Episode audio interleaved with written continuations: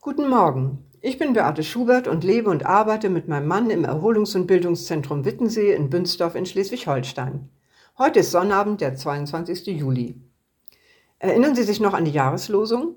Sie stammt aus dem ersten Mosebuch, Kapitel 16, Vers 13. Du bist ein Gott, der mich sieht. Was bedeutet das nochmal?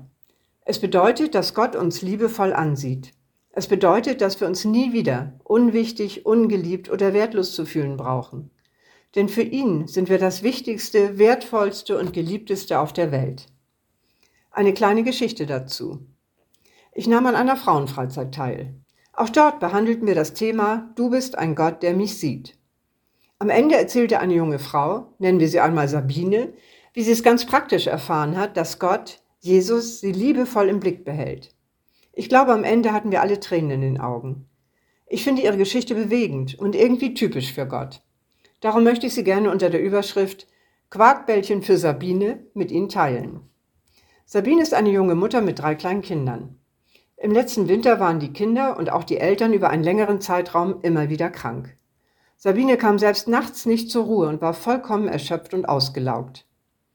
Offenbar gibt es bei ihrem örtlichen Bäcker eine Aktion, bei der man zu einem sehr günstigen Preis abends eine Tüte mit vom Tag übrig gebliebenen Brötchen kaufen kann.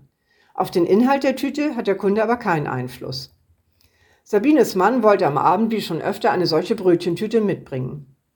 Als er sich morgens zur Arbeit verabschiedete, sagte Sabine spontan, ich hätte so Lust auf einen Berliner mit Meerfruchtfüllung.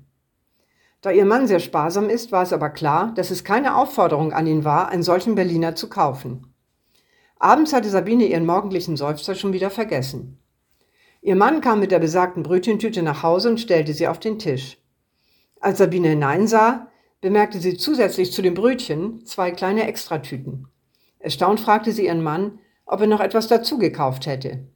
Er verneinte. Er hatte wirklich nur nach der Aktionsbrötchentüte gefragt. Also öffnete sie gespannt die erste kleine Tüte. Können Sie sich denken, was drin lag? Na klar. Eigentlich nicht so klar, oder? Ein Berliner mit Meerfruchtfüllung.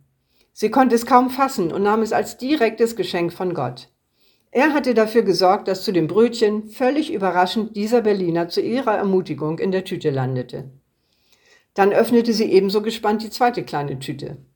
Darin lag ein Quarkbällchen. Und ihr fiel ein, dass sie Quarkbällchen eigentlich noch viel lieber mochte als Berliner mit Meerfruchtfüllung. Will da noch jemand von Zufall sprechen? Ich jedenfalls nicht. So groß, so liebevoll und so überraschend ist unser Gott. Der Gott, der jeden von uns genauso liebevoll im Blick hat wie Sabine. Amen.